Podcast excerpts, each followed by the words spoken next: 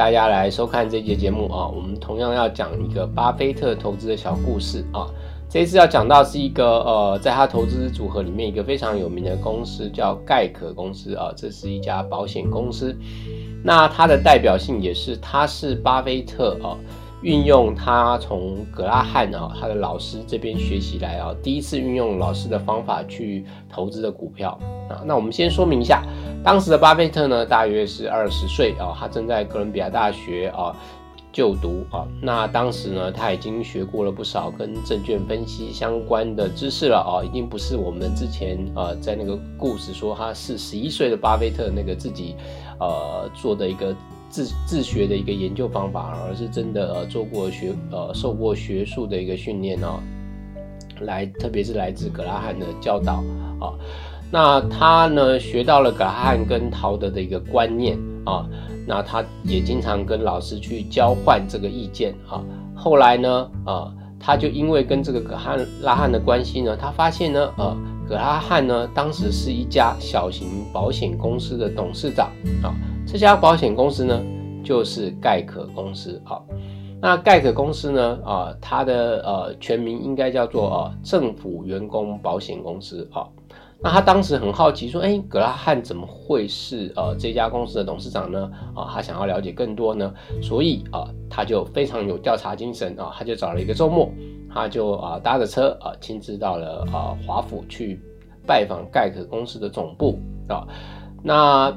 当时呢，呃，这家公司呢是专门为政府员工来提供汽车保险的，哈。那这家公司特殊的地方是呢，它的行销方法跟大家不太一样，哈。一般呃，在当时呢，大部分的保险同业呢都是透过保险经纪人来卖保险。但盖克公司觉得这个透过保险经纪人卖保险哦，然后让保险呃让这个经纪人抽佣金的这个方法呢，这个行销成本非常昂贵啊，所以盖克希望呢，他可以直接用邮购的方式来卖保险给呃需要这个保险的人啊，提供他们更优惠的保费，然后啊，从而公司也可以呃赚取更高的获利率哈。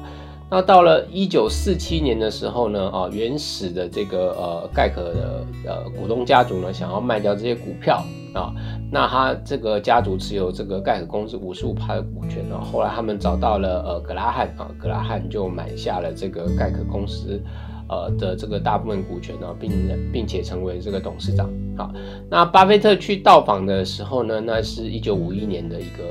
星期六。好，当时呢，呃呃，警卫呃正在呃看到巴菲特的时候，看到的巴菲特就是一个二十岁的学生啊，那觉得哎，这个学生啊看起来也不知道是来干什么的啊，所以呢，呃，在听到巴菲特的来意之后呢，啊，他就啊找了警卫，就找了公司的财务副总裁，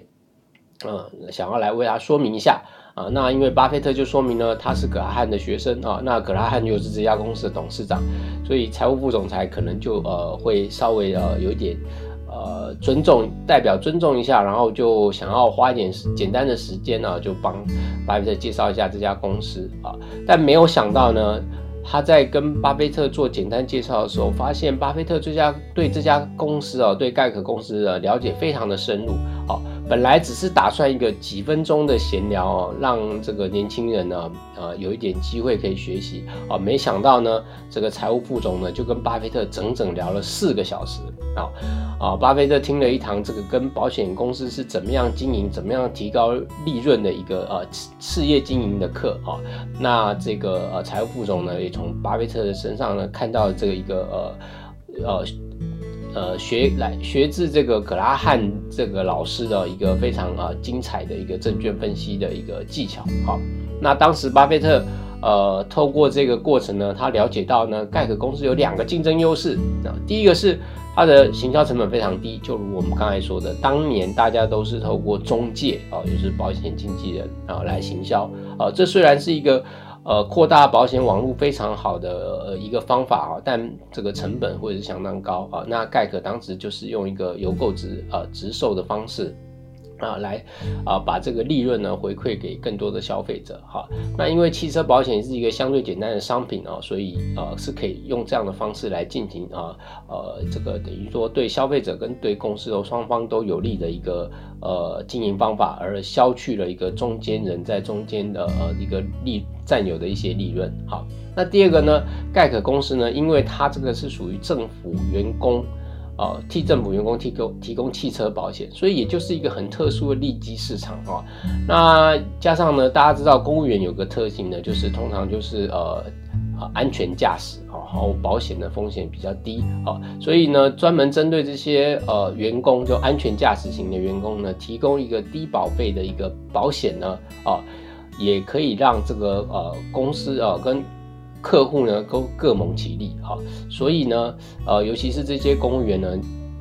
在一旦开始买了之后呢，未来也跟呃也继续习惯就跟盖可公司买啊，毕竟这因为它的这个呃保费是比较低的哈，那呃盖可公司呢也针对他们呢，因为呃持续的做服务啊，所以这个这家公司呢，这是在当时是非常有利基的一个公司哈。那尽管盖可公司的前景绝佳啊，那呃。对巴菲特也非常的呃喜欢哈，但是呢，当时的巴菲特呢，其实他的在他当时的呃大概他的资产呢，大大概六十五趴的这个资产呢，大概也就是一万美元左右啊，他就全部买进了这个盖可公司的股票啊，然后啊，他在约一年后呢，他就卖出了这些盖可公司的股票啊。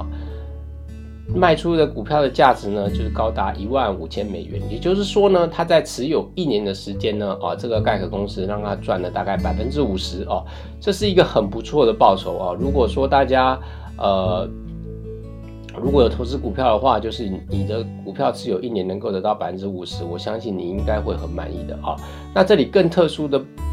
地方是在于哦，大家要注意哦。啊，这个一万美元是已经是相当于巴菲特全部资产的六十五趴啊，所以他是呃用了自己绝大超过半数的资产呢，去压注在一个他有信心的标的上啊，这也是他后来长期以来一直标榜的一个呃投资的一个信念，就是呃你要把你的呃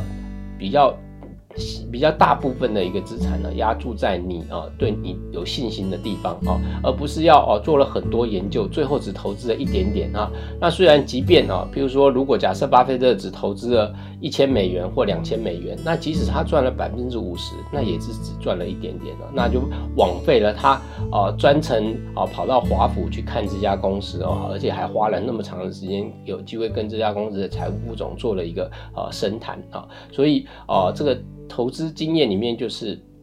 呃，给我们一个叫一个启发，就是呃，你在对你有信心的标的上啊，你一定要啊勇敢的啊敢呃投资呃到一定的比例程度上，啊这样你才不会浪费了你这个很好的一个投资机会。好，